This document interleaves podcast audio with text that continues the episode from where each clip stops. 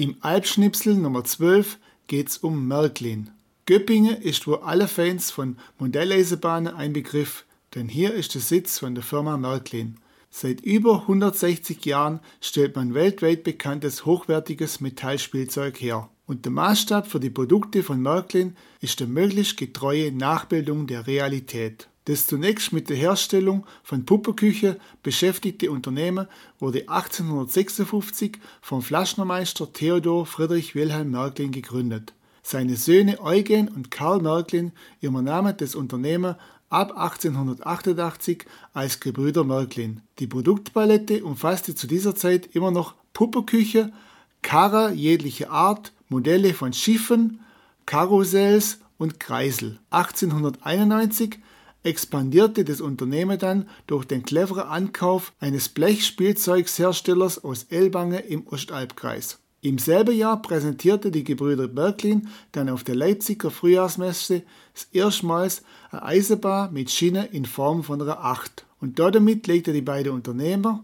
den Grundstein zu dem Welterfolg der Spielzeugeisenbahn von Märklin. Und Märklin ist es auch zu verdanken, dass in dieser Zeit auch die Spurweite der Modelle vereinheitlicht wurde und in Grundzügen noch heute weltweit geltet. Seit nunmehr 160 Jahren gibt es das Unternehmen Märklin mit vielen Auf und Abs in den letzten Jahren. Aber was seit der Firmengründung gilt, in den Spielwaren von Märklin steckt ein hohes Maß an Ingenieurwissen, gepaart mit der Arbeit von geschickten Händen und stets auf der Höhe der Zeit. Und natürlich macht auch die Digitalisierung vor der Modelleisenbahn nicht Halt.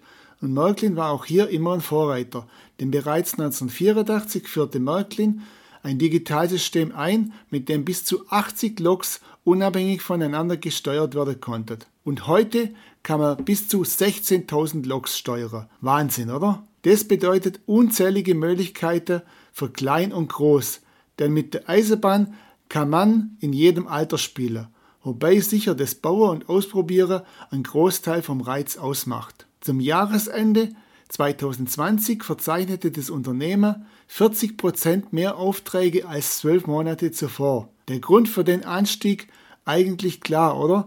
Das sehen auch die Verantwortlichen so, liegt in der Corona-Krise. Und die hat dafür gesorgt, dass sich viele Fans die Modelleisenbahn, die vielleicht auch längere Zeit im Keller gestanden ist, wieder rausgeholt haben und sich wieder mehr Zeit ihrem Hobby gewidmet haben. Und für alle Modelleisenbahn-Fans, die mal nach Göppingen kommen wollen und Märklin besuchen, für die gibt es ein ganz besonderes Highlight, denn dieses Jahr, es ist noch nicht genau klar wann, aber auf jeden Fall, sobald es möglich ist, wird das Märklineum eröffnet.